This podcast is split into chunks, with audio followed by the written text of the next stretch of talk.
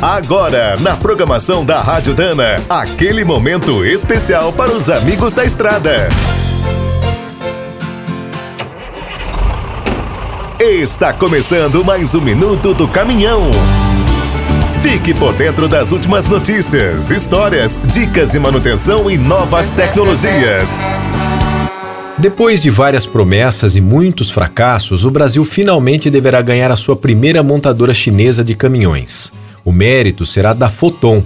A marca está por aqui desde 2011 e, apesar de todas as dificuldades, segue avançando um passo de cada vez. O grupo de origem estatal foi fundado na China em 1996. É líder nos caminhões leves e também conta com modelos médios e pesados.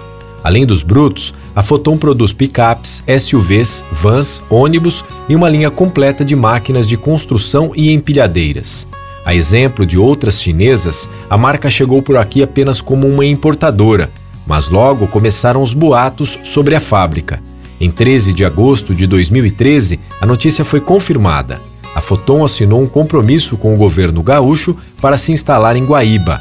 Nos anos seguintes, com o agravamento da crise no Brasil, a marca fez um acordo com a Grale. A montagem começou em 2017. Ano passado, os chineses finalmente desembarcaram na cidade de Guaíba, mas, por enquanto, ainda seguem terceirizando a montagem.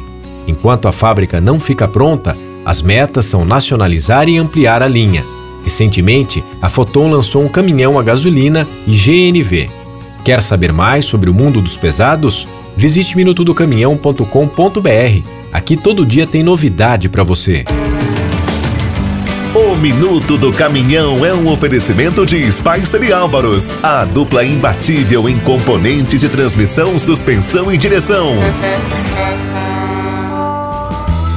Quem é do trecho já sabe, para ficar bem informado, a Rádio Dana é sempre a melhor sintonia.